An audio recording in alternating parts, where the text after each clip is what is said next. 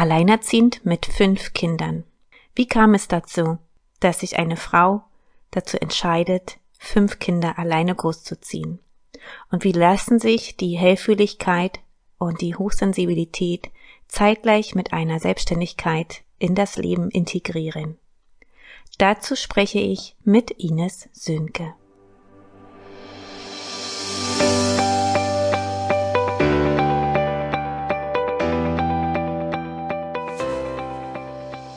Herzlich willkommen beim Podcast Was Frauen bewegt.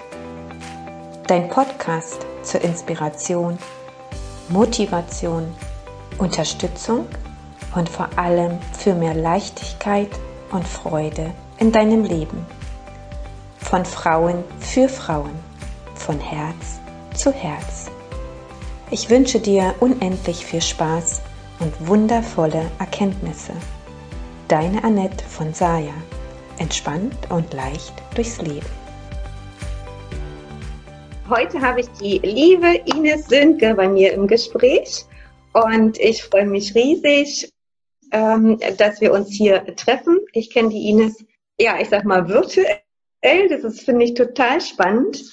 Und ähm, die Ines hat, äh, spricht mich und deswegen so sehr an und ich habe sie eingeladen, ich habe sie gefragt, ob sie Lust hat, hier mal dran teilzunehmen, weil die Ines ähm, ja für mich auch als Frau, als Mutter sehr stark präsent ist und viele tolle Erfahrungen und Erlebnisse äh, erteilen kann. Dazu wird aber Ines gleich selbst äh, was sagen und ähm, nur so viel. Die Ines ist fünffach Mutter und ähm, hat parallel eine Selbstständigkeit, also arbeitet selbstständig aus ihrem ja, Homeoffice wahrscheinlich, ne? Ja. Ähm, genau. Und insofern, ich würde wirklich gleich mal überleiten, dass Ines du dich ganz kurz mal vorstellst. Und auch die Frage, ähm, wie kam es dazu, dass du dich für fünf Kinder, also dass du dich entschieden hast, fünf Kinder großzuziehen, mit ihnen zu leben. Ähm, weil die Besonderheit ist ja auch, du bist mit diesen fünf Kindern allein. Ist ja allein, ja. Mama. Und also super, super spannend finde ich das. Ähm, genau. Ja, hi. Also mein erstes Interview, klar, ich bin ein bisschen kribbelig. das steht ja selten Rede und Antwort so ungefähr. Also ich bin 43 Jahre hinter alt und ja, habe Kinder im Alter von 8, 11, 14, 19 und 23 Jahren. Also ich war mal verheiratet und habe drei Kinder gekriegt hinterher, weil ich mich für Kinder entschieden habe. Die Ehe hat sich aber hat nicht gehalten hinterher, einfach weil wir uns unterschiedlich weiterentwickelt hinter haben. Und ich habe mich dann scheiden lassen und war mit den drei Kindern alleine. Und ähm, ja, ich habe es auch im Berufsleben draußen versucht. Ich bin zwar gelernte Bürokauffrau, habe aber dann in der Pflege gearbeitet, aber mit damals noch sehr drei sehr kleinen Kindern eine absolute Herausforderung. Man muss dazu sagen, dass meine Kinder ähm, eine Konzentrationsschwäche haben. Man nennt das ADS, also auch etwas herausfordernder sind in der und ähm, so. dementsprechend natürlich einfach auch viel Zeit hinter brauchten. Und alle drei, alle drei haben ADHS? Alle drei. Alle drei. Jeder auf seine Art und Weise. Leicht autistische Züge auch hinter. Der Älteste auch mit einer Hochbegabung hinter drin. Der war mit am herausforderndsten. Also zumindest für unser Schulsystem. Also das Schulsystem hinterholt äh, Kinder da nicht so gut ab. Aber man muss auch dazu sagen, wir tun auch die Lehrer leid. Auch die Lehrer kriegen da keine Unterstützung hinter. Also es ist auf beiden Seiten hinter. Total schwierig. Also was die Pflege, also ich habe zwei Pflegekinder dann aufgenommen vor über sieben Jahren mittlerweile. Die gehören längst dazu, ne? Also die waren noch voll klein, als ich die gekriegt habe. Also und ähm, da hole ich jetzt ein bisschen aus. Also das Pflegekindersystem bin ich das erste Mal in Berührung gekommen, als ich zwölf war. Ich hatte eine Klassenkameradin, mhm. die auf mich zukam und sagte, du, zu Hause, ich werde geschlagen, ich habe mich drum gekümmert, das Jugendamt holt mich morgen ab, ich habe Angst nach Hause zu gehen, kann ich zu dir? Und ich so, ja, genau. Da kriege ich jetzt noch Gänsehaut, die war total tough. Der geht's mittlerweile gut. Die ist natürlich eine erwachsene Frau mittlerweile. Logischerweise, so wie ich. Aber das hat mich schon sehr geprägt. Ich habe immer gedacht, ach, irgendwann nehme ich auch mal ein Pflegekind auf. So, die Jahre sind vergangen, man macht was anderes, man entwickelt sich erstmal weiter, man wird erstmal selber erwachsen. Und es ist so lustig, ich wohne hier auf dem Dorf Und wir sind überall Eltern, Pflegekindern begegnet. Ne, von meiner Freundin, die mittlerweile 90 ist, die jahrelang Pflegekinder hatte, oder andere Leute. Und ich bin auch mit einer Organisation, das Albert-Schweitzer-Werk, hier in Berührung gekommen, die äh, Pflegeeltern begleitet. Und ich habe gedacht, okay. Mhm. Und dann habe ich meine Kinder angeschaut und ich war ja mit allem geschult. Ne? Ich wusste ja, wo Lerntherapie gibt, ich wusste, wo Ergotherapeuten sind, Psychiater, die ganze Bandbreite. Ich war ja gut aufgestellt, was die Infrastruktur betrifft. Und habe gedacht, okay, wie wäre es, du hast Platz zu Hause, du hast Zimmer frei. Ich nehme ein Pflegekind auf und habe mich beim Albert Schweitzer Werk beworben. Die haben mich auch in die Kartei aufgenommen. Also das ist wie eine Selbstständigkeit hinter. Also man ist nicht angestellt. Ah, okay. Aber man muss dazu sagen, ich war ja zu dem Zeitpunkt auch schon alleinerziehend. Und dementsprechend hat es zwei Jahre gedauert, bis ich dann Pflegekinder bekommen habe. Man muss dazu sagen, ich habe, als ich mich beworben habe, war meine Kleine noch gar nicht geboren. Ne, also Ach, das da ist warst ganz du noch schwanger. Nein, da also die Kleinste, nee? Nee, die kleinste, meine kleinste Pflegetochter, die war zu dem Zeitpunkt, als ich mich beworben habe, Kinder aufzunehmen, war die eigentlich noch gar nicht auf dieser Welt. Ach so, okay. Hm? Äh, und ähm, ja, also ich war der, also ich habe das mit meinen Kindern zusammen entschieden. Wir haben alle Fragebögen ausgeführt, die Interviews hier zu Hause geführt, alles was dazugehört. Und ja, wir waren dann in der Warteschleife. Aber ich, mir war klar, da kommt schon das Richtige. Geplant hatte ich eins. Ja, dann kam die Anfrage für zwei Halbschwestern. Vielleicht sogar nur für ein Jahr. Die kleinste, ich hatte gesagt ab drei Jahren, die kleine war aber ein Jahr gerade alt, ne? Und ich so, okay. Und ich kann mich noch dran erinnern, das ging dann auf einmal ganz schnell. Ich glaube, Ende der Woche, Donnerstag, Freitag kam die Anfrage. Und ich habe gesagt, ich will die vorher kennenlernen. Und dann sind wir extra nach Nordrhein-Westfalen gefahren, drei Stunden. Die Kinder haben die Schule geschwänzt, alle drei. Ne? Und dann haben wir diese cool. Kinder kennengelernt. Und ähm, es war so aufregend, weil normalerweise hat man ja neun Monate Schwangerschaft. Und ähm, da war das innerhalb von drei Tagen entschieden. Ne? Montags kennengelernt, dienstags das Zimmer aufgebaut. Und ich sag mal so scherzhaft, mittwochs wurden sie angeliefert. Also ich werde nie den Abend vergessen, als mir klar war, ich habe jetzt auf einmal zwei Kinder mehr. Und ich so, das Adrenalin, also ähm, das war schon eine Umstellung. Also das erste halbe Jahr war schon sehr herausfordernd, weil das ganze System umgeworfen wird. Ne? Meine leibliche Tochter war dann erstmal eifersüchtig, obwohl sie sich mit dafür entschieden hat. Die Kleinen hatten ihre eigenen Päckchen mitgebracht hinterher. Aber ähm, letztendlich, wenn ich sie jetzt so betrachte, sind sie der reinste Lottogewinn. Also ich habe mit meinen Pflegekindern un unheimlich viel Glück. Also ähm, sie sind ausgesprochen intelligent, das ist selten, das muss man einfach so sagen. Viele Kinder hinter haben einfach eine Lernschwäche. Und meine sind mhm. ziemlich schlau und können dementsprechend auch das, was ihnen passiert ist, ganz anders verarbeiten. Und mhm. das ist einfach, einfach mega toll. Und sie gehören längst einfach dazu, ne? Also, jeder hat hier sein Zimmer und. Aber sie sind jetzt länger schon als ein Jahr da. Ja, sieben Jahre. Sieben Jahre sind sie schon da. Aus, aus, ursprünglich ein Jahr sind jetzt schon sieben Jahre ja, geworden. Man hatte mir gesagt, dass wahrscheinlich sie länger bleiben, ob ich mich darauf einstellen kann. Es hätte aber auch mhm. sein können, dass es ganz anders wird, dass die Mutter es schafft. Und ähm, die Situation hat sich aber anders entwickelt und dann sind sie geblieben. Gott sei Dank. Also für mich. Und ich glaube, dass es auch für die Kleinen mhm. so das Beste ist. Mhm. Und es sind beides Schwestern. Ja, Halbschwestern, Oder? genau. Mhm. Halbschwestern auch noch. Also sie haben, sind, die haben dieselbe Mama, aber zwei unterschiedliche Papas. Ja. Okay. Das sind doch echt tolle Mädchen.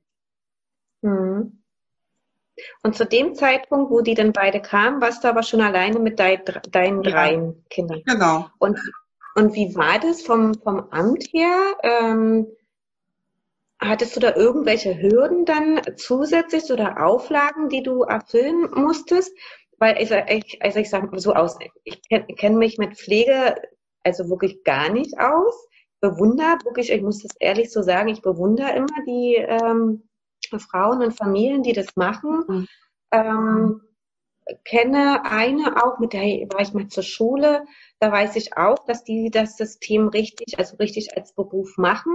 Und ich glaube, die haben auch zusammen ein eigenes Kind, aber haben immer wechselnd. Also die wohnen auch irgendwie in einem, auch in einem Haus und haben immer wechselnd. Also das wirklich mal ein Jahr oder zwei und drei und dann wechseln die immer wieder. Ich persönlich habe mir dann immer so überlegt, Ja, wie ist denn das? Du gibst dann so viel Liebe und Aufmerksamkeit und dann gehen die wieder so.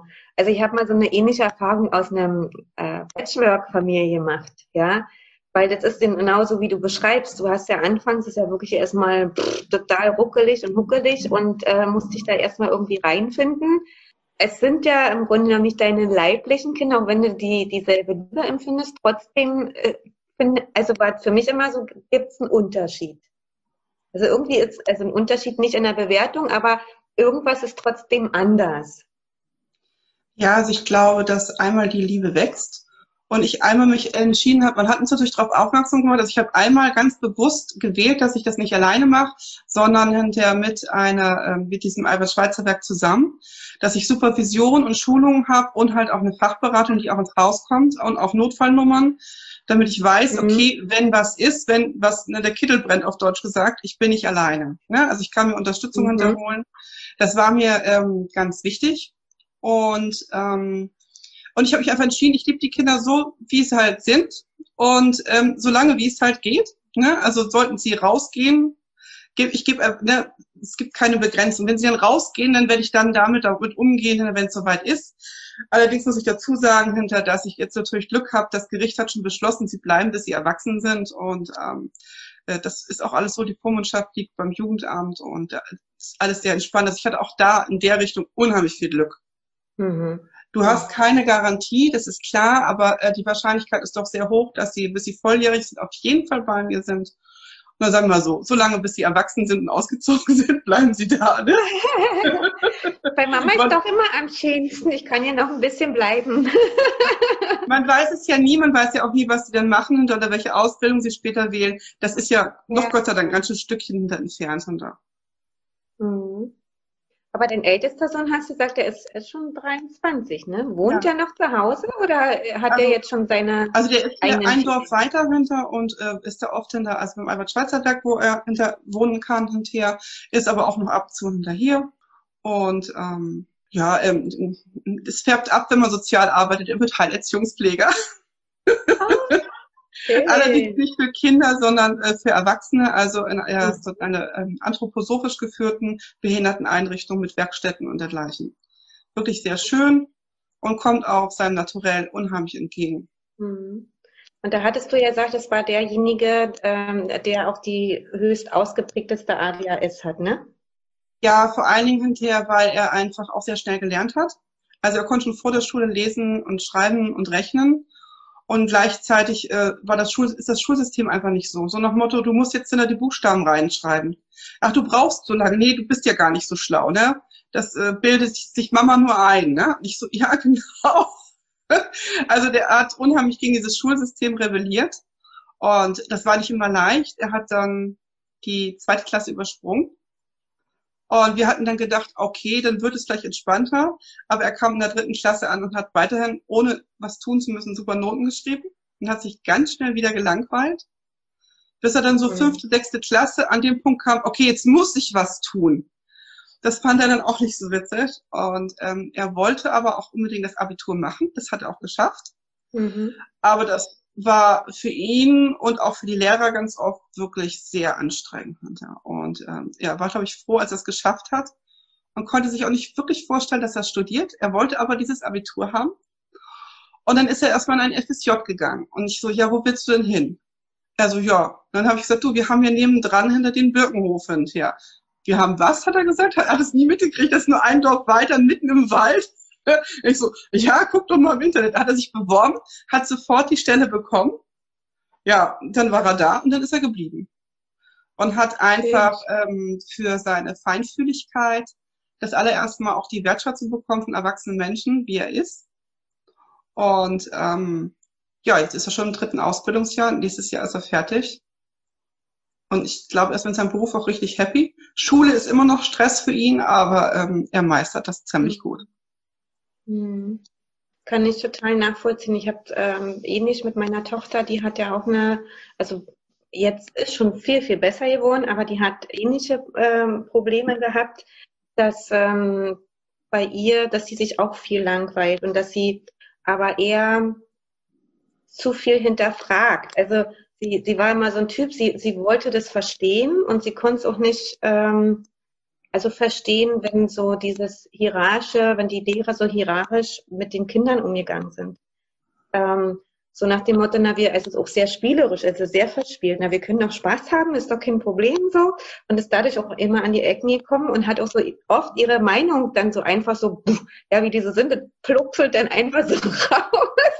genau, das hatten wir ja mehr als genug zu Hause. Also ich konnte, konnte damit umgehen, das war auch gut für uns, aber das, was du genau beschreibst, das Problem ist, dass die, die Lehrer oder auch die Pädagogen viel zu wenig in dem Bereich auch geschult sind wie sie auch einfach mit den Kindern umgehen können, beziehungsweise selber darauf reagieren, weil oftmals habe ich die Erfahrung gemacht, dass aufgrund des, des falschen Umganges eigentlich die ADHS dadurch noch mehr zum Ausdruck kam und die, die Kinder noch mehr eigentlich äh, in diesem Konstrukt hangen, ähm, als wenn die sich anders, verhält, anders verhalten hätten. Ja? Und da bin ich auch oft auf Grenzen gestoßen, wo dann, wenn die Einträge kamen und äh, die Vorladung und was weiß ich, denn war wieder diese und jenen, wo ich gesagt habe, ja, machen Sie das und das und das. Ja, es geht ja nicht, wir können ja nicht auf alle Sonderwünsche eingehen. Ich sage, das sind keine Sonderwünsche. Genauso, wenn wir das machen, wir das zu Hause auch. Und wenn Sie das so machen, dann läuft die auch so, wie Sie das möchten. Dann hat die auch keine Aggressionsausfälle mehr oder sonst irgendwas. Dann liegt ja. sie nicht mit dem Kopf Tisch. Ja, das sind einfache Tipps. Wenn Sie mich fragen als Mutter und von mir verlangen, dann kann ich Ihnen nur das sagen, was hilft. Und dann bin ich raus aus der Nummer. Was soll ich da noch machen? Ja? So. Und das ist wirklich tatsächlich so, dass die sich auch wirklich diese Weiterbildung und Schulung nicht bekommen. Äh, ja. Um zumindest mal in die Thematik einzusteigen. Und, und das finde ich sehr schade, weil es gibt ja so, so viele Kinder davon mit jeglicher Ausprägung. Auch die ganz andere Seite, also diese ja nicht so so hyperaktiven, sondern die eher so, oh ja, kommst heute nicht, kommst du morgen, kannst du einen Weg backen. ja, ist so die, diese, diese andere Extreme. Und ähm, klar, das ist aber auch der, der Klassenstärke wahrscheinlich geschuldet. Es sind so viele Kinder da in der Klasse. Nicht nur wahrscheinlich, es ist ja so, du kannst ja nicht auf jedes Kind die Aufmerksamkeit jetzt 100 Prozent, aber ich finde schon, dass auch gerade diese Hochbegabten oftmals die verfallen die so in, auch als Kind schon in diese depressive Phase, ähm, weil sie einfach ihr Potenzial gar nicht leben können, weil die Talente ja nicht gesehen werden. Und äh, wie sie also selber fühlen, ja, so. Also unser Schulsystem, also auch das, was den Lernplan betrifft, der ist ja seit Jahren nicht verändert worden. Ja. Wenn wir bedenken, wie wenig lebenspraktische Sachen die Kinder hinterlernen und wie wenig die einzelnen Fächer miteinander verbunden werden. Und grundsätzlich hinterher habe ich das Gefühl, dass Erwachsene, also allgemein, aber vielleicht auch bis auf Ausnahmen natürlich hinterher, die Erwachsenen nicht so viel Respekt vor den Kindern haben. Also sie erwarten, dass die Kinder Respekt vor den Erwachsenen haben, halten sich aber selber nicht an die Regeln. Also das fängt damit ja. an, dass der Lehrer dann rumbrüllt oder dann pumpig wird hinterher. Aber wenn das ein Schüler tun würde, dann wäre das wieder was ganz anderes. Und ja. vieles ist unlogisch. Und wenn man einigermaßen Grips im Kopf hinter hat, und etwas unlogisch ist, also gar keinen Sinn macht, dann, also mir fällt es selber schon immer sehr schwer, dem dann zu folgen. Warum sollte ich das denn von meinen Kindern erwarten, ne? Wenn dann etwas ja. gar keinen Sinn macht ja. und ähm, ja auch die Bedürfnisse der Kinder oder auch die, die, die emotionale Seite kein, keinen Stellenwert hinter hat. Also grundsätzlich, jetzt in Corona fällt es nochmal explizit mehr auf, dass sich da doch relativ wenig Gedanken drüber gemacht wird, wie geht es den Kindern wie gehen die mit diesen Ängsten in der Gesellschaft um, auch mit der Wut, die jetzt auch mittlerweile immer mehr anschwillt. Und mhm. ähm, das ist natürlich einfach, das belastet je nach Kind die Kinder tatsächlich. Oder sie spiegeln es einfach, ne? Indem sie keinen Bock mehr haben oder selber aggressiv hinter werden. Oder sich ausklicken, je nachdem. Wie bist du denn mit deinen fünf Kindern zu Hause dann umgegangen? Da war ja wahrscheinlich ordentlich Bambude. Also ehrlich gesagt, genauso wie Ferien, bloß dass wir Schularbeiten machen mussten. Also drei der Kinder habe ich dann unterstützt. Der Älteste brauchte dann nicht so viel für die Berufsschule, also der Zweitälteste. Und äh, also ich fand das überhaupt nicht schlimm.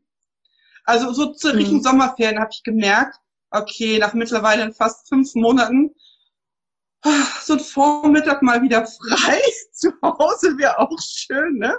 Also ich gehörte nämlich zu den Eltern, wo die Geschwisterkinder in der Grundschule leider nicht am gleichen Tag Unterricht hatten. Also ich hatte immer jemanden zu Hause. Und ich so, okay. Aber ähm, letztendlich habe ich natürlich den Luxus, ich bin ja nicht draußen berufstätig, ich kann mir alles andere frei einteilen. Mhm. Dementsprechend hat mich das nicht gestört. Wir haben morgens länger geschlafen, wir haben gemütlich gefrühstückt, die Kinder haben gespielt, dann haben sie ihre Schulaufgaben gemacht und dann war fertig. Und dann hatten wir auch im Frühjahr schon total schönes Wetter. Ja, dann mhm. sind wir mhm. statt auf dem Spielplatz halt im Wald picknicken gegangen oder so, da wo keiner ist, ne? Also mhm. ich, für mich war es nicht so problematisch. Einkaufen bin ich schon immer alleine gegangen, wenn ich kann, weil man gibt immer mehr Geld aus, wenn man mit Kindern geht. Ich weiß, ich weiß. Und ähm, dementsprechend, ja, ich habe dann versucht, auch wirklich nur einmal die Woche einkaufen zu gehen, hinterher was, weil natürlich bei so vielen Menschen das Auto war voll, ne? Aber das ist für mich an sich kein Problem. Und ähm, also jetzt, wo alle wieder komplett Schule haben, finde ich es fast ein bisschen herausfordernder. Weil so nach dem Motto, entweder ist Corona gefährlich oder es ist nicht gefährlich. Werden ja alle Kinder in eine Klasse gesteckt jetzt ohne Abstand, wo ich so denke, so, das heißt dann, es geht um die Kohorten, aber eigentlich hat ist das völlig sinnfrei, weil die Kinder, ich weiß ja an der Grundschule schon, wie viele Geschwisterkinder da sind, die treffen sich dann in der Klasse, nur im Klassenverband und dann kommen die nach Hause und sehen ihre Geschwister. Also ne, dann vermüsste ich eh alles.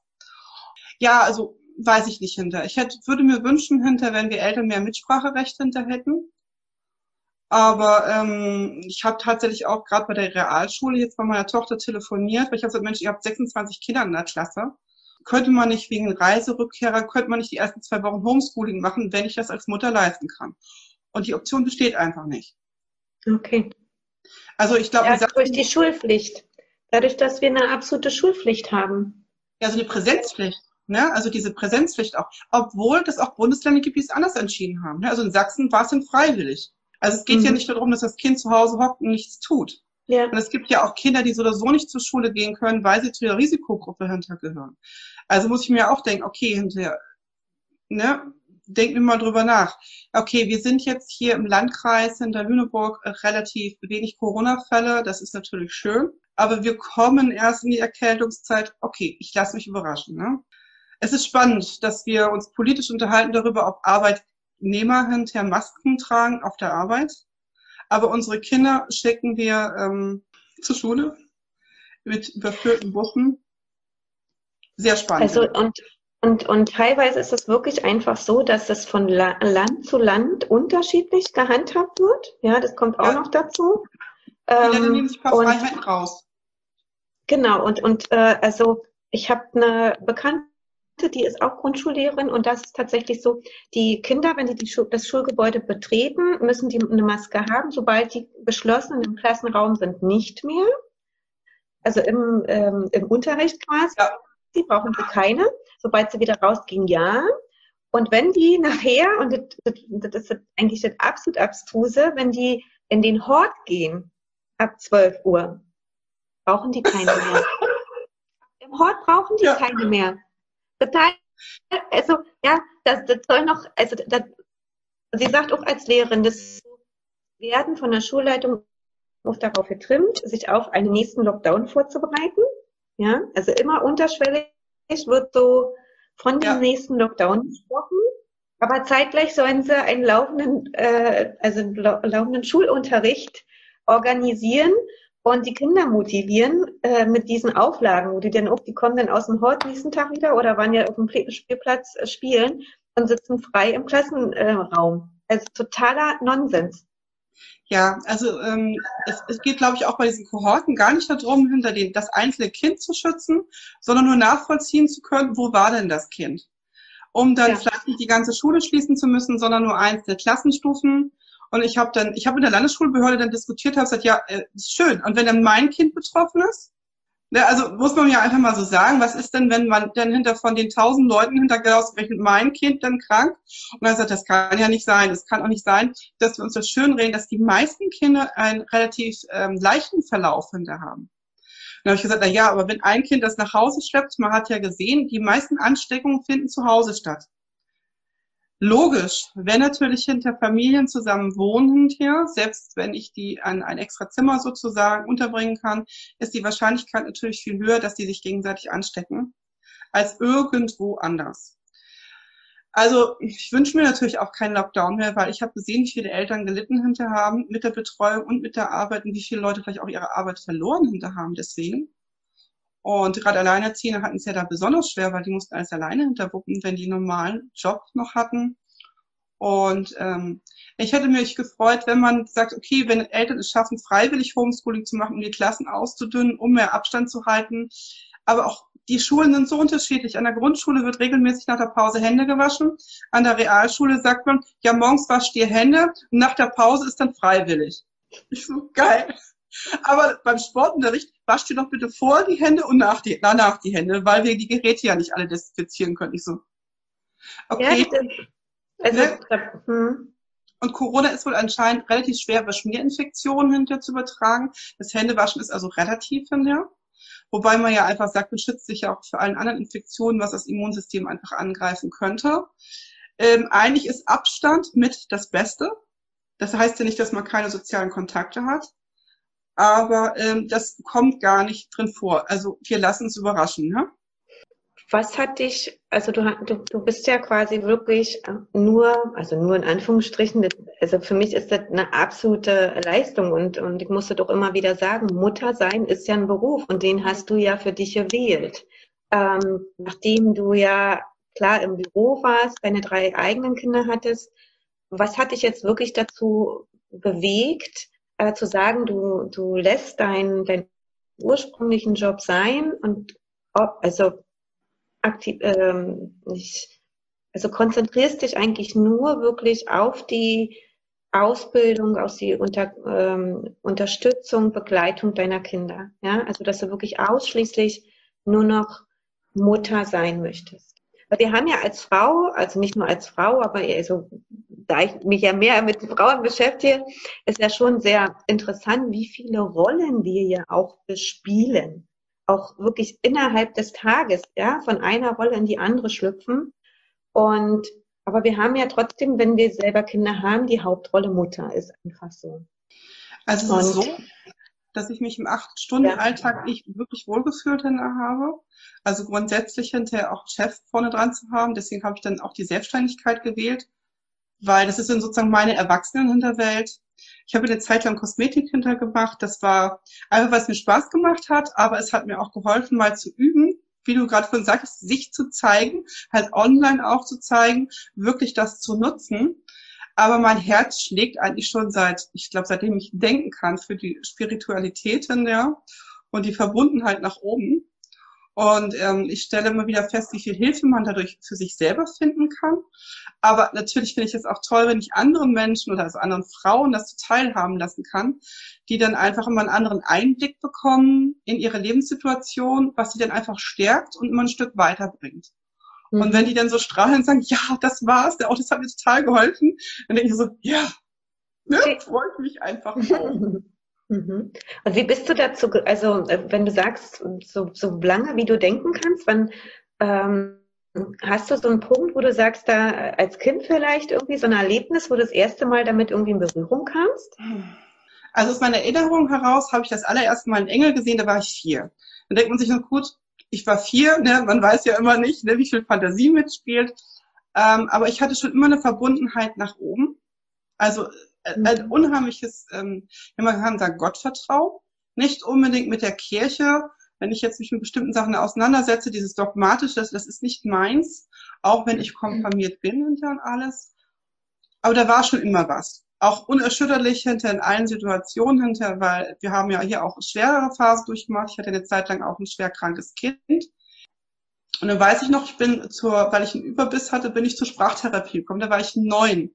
Und der Sprachtherapeut arbeitete mit Heilsteinen noch gleichzeitig und erklärte mir, was eine oh. Aura ist. Ich so, also ne, der war damals schon nicht der Jüngste und ich so, ja. das ist ja interessant. Und so sind mir immer wieder geschickt worden Menschen, die sich mit dem Thema beschäftigen. Immer wieder, egal ob ich auf der Arbeit war, das war völlig egal.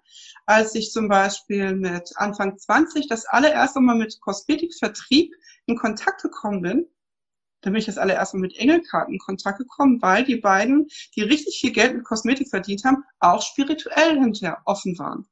Die haben Meditationssessions gemacht und Engelkarten konnten wir ziehen und ich denke so, Das war so faszinierend und so nach Motto, ich kam aus dem Thema gar nicht raus. Mhm. Und das Kartenlegen habe ich schon immer gemacht, keine Zukunftsdeutung in der Regel. Aber ich lag immer richtig. Und irgendwann kam mir der Gedanke, warum machst du das denn nicht auch einfach? Ne? Wirklich als Angebot. Und das habe ich jetzt einfach umgesetzt. Und ja, funktioniert gut. Die Leute sind sehr zufrieden in der Regel. Also das freut mich dann einfach auch. Mhm. Und das hast du jetzt, ähm, weil es wirklich dein, dein Herzensthema ist, weil du dich damit verbunden fühlst, ähm, zum einen gemacht und zum anderen ähm, wolltest du für dich auch noch was anderes machen als eben nur Erziehung und dich um Kinder kümmern? Also war das vielleicht auch so ein, so ein Drang? Ja. So, ich bin ja, bin ja noch ein bisschen mehr als nur Mutter. Ja, also ähm, es ist einfach so, dass wenn man sich nur mit Kindern beschäftigt, am Anfang hat man dann wirklich nur Kinder. Und Erwachsenengespräche fehlen dann einem dann manchmal auch irgendwann, ne? Gerade ähm, als Alleinerziehende. Und ähm, ich wollte mir noch was anderes aufbauen, weil die Kinder werden natürlich auch größer, die sind jetzt schon deutlich größer natürlich, brauchen nicht immer so viel die Mama. Und dann denke ich so, okay, dann kann ich mir ja nebenbei ganz entspannt was aufbauen, was dann gerne wachsen darf, gerne auch das Haushaltseinkommen unterstützen darf. Und ähm, das gefällt mir natürlich einfach gut. Das fühlt sich einfach stimmig für mich mhm. an. Also habe ich das richtig verstanden? Die, du machst zum einen die Kosmetik oder die eher weniger? Also die Hast du den Vertrieb noch? Nee, das habe ich eigentlich komplett sein gelassen, weil irgendwann fällt man da aus dem System raus. Und das hat mich aber auch nicht so gestört. Ich schminke mich immer noch gerne, wenn ich Lust habe. Ich laufe aber auch gerne ungeschminkt rum, also so wie ich halt bin. Ja, die Videos, die waren immer so schön von dir. Also ich bin so jemand, der ähm, sich auch nicht so gerne da festlegt. Ne? Also ich äh, mhm. finde beides Händler toll hinterher und mhm. bin da sehr experimentierfreudig. Ne? Ich bin sehr neugierig und probiere gerne Sachen aus. Mhm. Und ähm, aber mein Fokus liegt jetzt auf dem Spirituellen. Ich mache jetzt auch gerade hinter diesem Kurs, ne, Chakra-Rebellen, also das Chakra-Projekt hinter, wo ich mich auch nochmal um mich kümmere. Aber davon profitieren natürlich auch meine Klienten. Wenn ich mich weiterentwickle, kann ich das natürlich auch weitergeben. Mhm. Und wie kann man jetzt auf dich zukommen, wenn man äh, da Interesse hat? Du hast sicherlich deine Homepage, die würde ich auch äh, dann äh, verlinken. Aber ja. wie sieht jetzt wirklich dein, dein Angebot aus? Also oder dein, ja, was du, was du anderen, bist du eher nur für Frauen oder für Frauen und Männer? Ähm, wie muss ich mir das vorstellen? Oder wie kann ich mir Also in erster Linie kommen Frauen zu mir, da habe ich auch eher so die Affinitäten dazu. Ich mache viel mit diesen Karten, diese Seelenreadings sind hier, wo ich auch so eine Sales-Page habe. Also ich habe keine ganz große Website, aber ich habe eine Webseite, in der und ansonsten arbeite ich ganz viel über meine Fanpage auf Facebook. Also das findet man auch in meinem privaten Profil, ist das ja verlinkt. Also man findet das dann da einfach oben in den Informationen hinterher. Ich glaube, das nennt sich Bio mhm. oder so, keine Ahnung. Technik, ne, ich lerne noch dazu.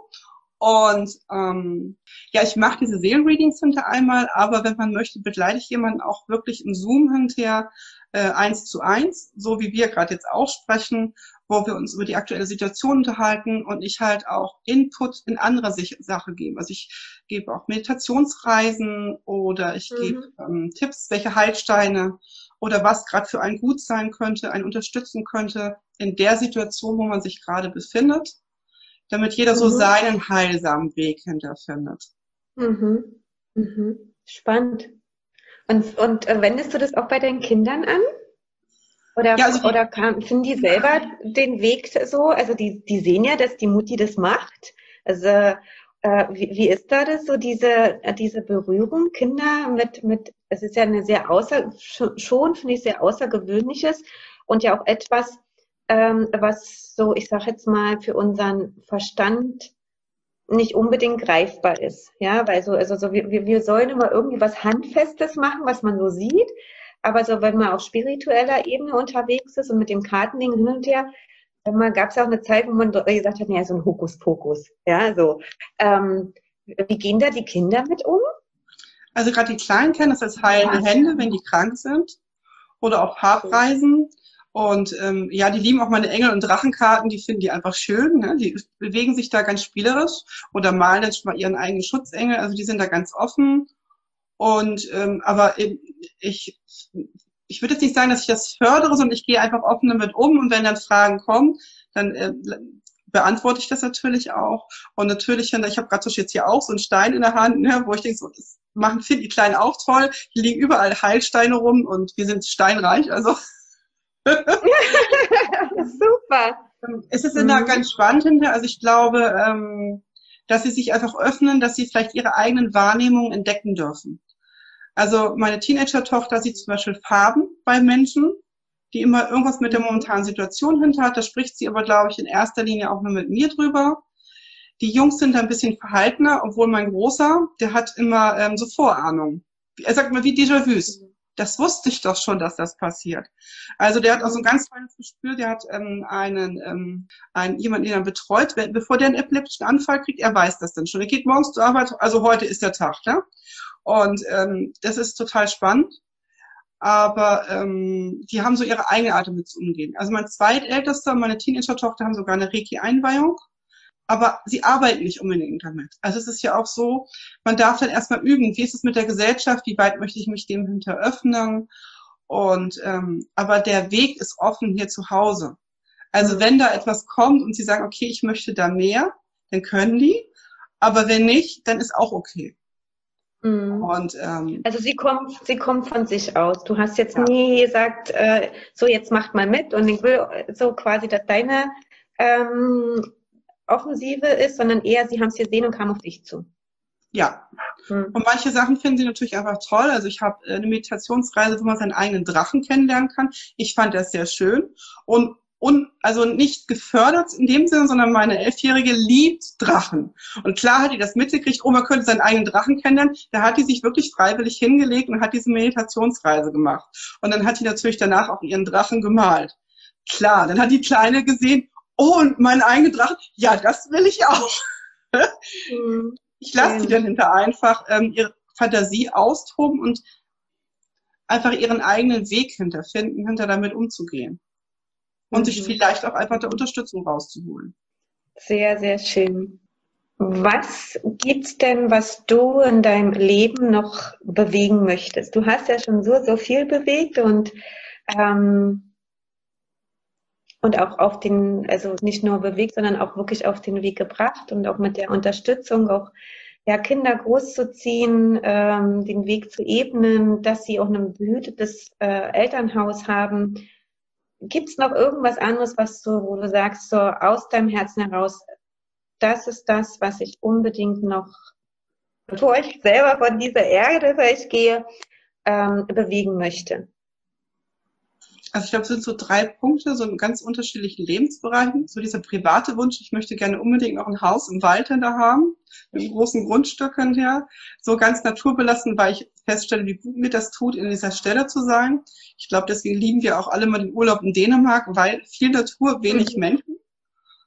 Gleichzeitig möchte ich wahnsinnig gerne die Menschen noch mehr inspirieren. Also ich möchte gerne noch viel mehr Frauen hinter erreichen, in ihre eigene Stärke zu kommen, aber auch ihre ja ihre eigene Schönheit auch zu erkennen. Ne? Also diesen ihr mhm. sich selber mehr wertzuschätzen. Und ähm, natürlich sind meine Kinder immer noch mein Projekt, ne? meine, meine, meine Babys, ne? wo ich mir natürlich auch wünsche, dass die einfach gut ihren eigenen Weg hinterfinden und ähm, die brauchen halt noch ein bisschen hinterher. Das wird noch ein paar Jahre hinterher sein und wahrscheinlich endet es auch nie, weil als Mama endet das ja irgendwie nie. Und aber zu sehen, wie toll die sich weiterentwickeln, selbst wenn man manchmal denkt so, oh Gott, wenn man sich wirklich ernsthaft Sorgen macht und sich denkt so, okay, atmen, es wird alles wieder gut. Loslassen, nicht drüber nachdenken. Uh. ja, ich glaube, das ist das, was gerade meine Älteste mich am meisten gelehrt hat, dass man manchmal als Mutter nichts mehr tun kann. Also wirklich, es, es gibt nichts zu tun, außer das Kind lieb zu haben.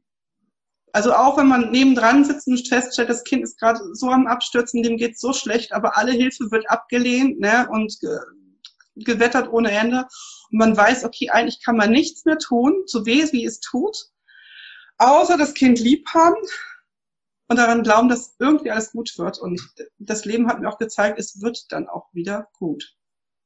Oh, das, oh, das ist so ein schöner, auch als Abschlusssatz so für unser Gespräch, so als auch, ja, was du anderen jetzt, anderen Müttern, anderen Frauen mit auf den Weg bringen, geben kannst. Dieses wirklich Liebhaben, äh, egal was ist, da sein, Und ich kann diese Erfahrung, die du gerade erzählst, wirklich nur, nur teilen, weil ich ja eine, also auch eine sehr bewegte ähm, Geschichte mit meiner Tochter durch habe und, und das tatsächlich wirklich so ganz dick unterstreichen kann, dass Augen zu und wirklich reinspüren und sagen, ist mein Kind, egal was macht und tut, ich habe dich trotzdem lieb. Ja. Und wenn du sagst zu mir, du bist jetzt eine blöde Mutter und ich will dich nicht, ich hab dich trotzdem lieb. Ja. ja, super. Als Fünffachmutter hast du da vielleicht noch einen Tipp, äh, so aus deinen Erfahrungen, den du auch mitgeben kannst? Also lieb haben, wenn trotzdem nichts mehr geht, immer weiterhin lieb haben. Ja. Also, also es gibt ja auch andere Fälle. Ich finde find es ja so erschreckend, dass äh, also die Erfahrung durfte ich auch machen, dass es gibt ja auch Eltern, die ihre Kinder wirklich dann wegstoßen, ja, und ich sag mal rausschmeißen, sind, weil sie überfordert sind, ja, und die Kinder eben nicht so agieren, wie sie es gerne hätten und du bist jetzt nicht mehr mein Kind oder sonst was. Also finde ich total, also fürchterlich. Das ist so erschreckend und das, nur alleine der Gedanke da dran. Hm? Also es passiert viel öfters, als man denkt. Ja. Ich bin immer sehr erschrocken über diese Propaganda, dass Mamas ihre Kinder immer lieben und es ist einfach, das, das spiegelt nicht die Realität. Nee. Ich glaube, als Tipp wäre tatsächlich Selbstfürsorge, sich mhm. selber weiterzuentwickeln. Weil wenn Eltern Kinder wegstoßen, dann ist es in der Regel nicht wegen dem Kind, sondern weil der eigene Schmerz berührt wird. Genau. Geht dann gar nicht hinter ums Kind und ähm, jedenfalls nicht im näheren Sinne. Und ähm, da, da hilft eigentlich nur, sich selber weiterzuentwickeln. Selber hinter festzustellen, okay, ist das jetzt meins oder ist das wirklich hinter das hinter von dem Kind? Und meistens, umso entspannter und ruhiger ich werde, umso mehr ich hinterher es mir gut geht, entspannt sich auch das System.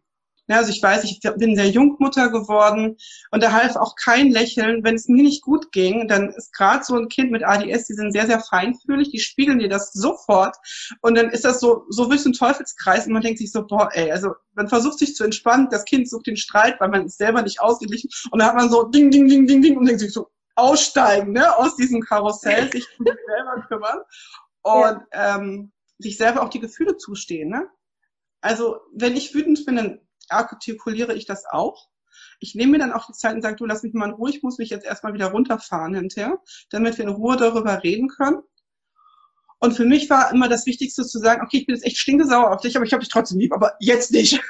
also wirklich auch mal sagen, okay, ähm, damit man anders an die Situation rangehen kann. Und ähm, ja, die Kinder auch so ein Gefühl dafür lernen. Ne? Wie gehe ich mit meinen Gefühlen hinter um und wie kann ich dafür sorgen, dass wenn, wenn ich wütend bin, wenn ich aggressiv bin oder traurig bin, dass ich das nicht an den anderen auslasse, sondern einen Weg finde, gut damit umzugehen. Und ähm, da ist Selbstfürsorge, ich glaube, wir vergessen das ganz oft. Alltag, acht Stunden Arbeit, Kinder, Kochen, Haushalt, wenn das abends ist, dann gibt's vielleicht noch ein bisschen Fernsehen und dann fällt man todmüde ins Bett. Da ist nicht mehr viel Raum für die eigene Person. Mhm. Und ich glaube, es tut unheimlich gut, wenn man versucht, okay, ich schaffe mir irgendwo Raum, egal wie klein es ist. Und wenn es nur die Tasse Kaffee ist, gerade wenn die Kinder klein sind, man hat ja manchmal so die fünf Minuten, äh, wo man sagt, okay, ich kann mich kurz irgendwo hinsetzen mit einer Tasse Tee oder einer Tasse Kaffee und ja. Also es gibt sogar Mütter, die stehen zum Beispiel einfach früher auf, damit sie wenigstens morgens diese halbe Stunde nochmal Ruhe haben und mal das durchatmen können. Ja. Es lohnt sich dann wirklich, Tanja. Ja. Und du musst es ja auch wirklich super gut wissen, weil ich sag mal, alleine, seit wann bist du jetzt alleine mit insgesamt fünf Kindern? Ähm, also alleinerziehend an sich bin ich jetzt, glaube ich, seit zwölf Jahren und mit den allen zusammen seit über sieben Jahren. Ist schon ein Weilchen.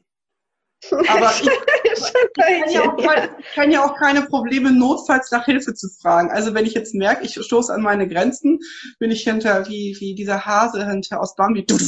Ich klopfe dann hinterher nach Alarm, so nach Motto, ist mal alles abklopfen, wo ich Hilfe herkriegen kann. so nach Motto, also doch da wäre immer ein Tipp an Eltern. Scheut euch nicht, Hilfe anzunehmen. Es gibt so viel mehr Eltern, die Schwierigkeiten haben, als man sich das vorstellen kann einfach. Mhm. Das ist wirklich eine gute Sache. Selbstfürsorge, Gefühle einstehen, gucken, ist es wirklich das, Ki das Kind, was gerade Schwierigkeiten macht oder die eigenen Themen, die nicht angeguckt werden wollen und wirklich um Hilfe bitten. Ja. Super. Vielen Dank. Das sind da super, äh, tolle, tolle Impulse noch, wirklich.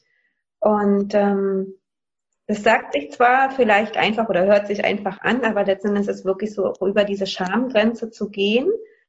Und das kann ich auch nur bestätigen, dass das ganz, ganz wichtig ist, da sich auch die ehrlich, also auch ehrlich zu sich selber zu sein. Ja. Super. Vielen Dank, Ines. Ähm, wenn jemand dazu eine Frage hat oder so, äh, ist jetzt die Möglichkeit, dich dann zu kontaktieren. Vielleicht ja, jemand sich auch mal aufschreiben will, ob ja, egal, ob es jetzt zu deinem Seelenreading ist, ob es zu dem äh, Situation alleinerziehend mit Kindern, wie macht, macht man es überhaupt, wie bringt man es auf den Weg mit den Pflegekindern. Ähm, also die Möglichkeit besteht, dass man äh, die Frauen sich direkt bei dir wenden kann, ja, an dich wenden kann. Super. Dann danke ich dir viel, vielmals ja, für unser Gespräch. und ja, wir sehen uns ja sowieso nochmal an anderer Stelle. Genau, und äh, vielen Dank fürs Zusehen. Alle die, die sich jetzt gerade das Video anschauen. Und wir hoffen natürlich, dass wir ganz viel Inspiration hier mitgeben konnten. Davon gehe ich aber aus, weil es so, so ein spannendes Thema ist und da könnten wir uns wahrscheinlich noch stundenlang drüber unterhalten. ähm, es immer irgendwie was dazu zu erzählen gibt. Genau, und dann sage ich Tschüss und bis zum nächsten Mal. Das war eine Folge aus dem Podcast Was Frauen bewegt mit Anne Schulz, Aya Saya. Ich würde mich riesig freuen, wenn du meinen Podcast unterstützt, indem du ihn abonnierst und mir eine Bewertung dalässt. Teile auch gerne deine Erfahrungen und Fragen mit mir. Ganz herzlichen Dank für dein Zuhören, für dein Dasein. Bis zum nächsten Mal. Ciao, deine Annette.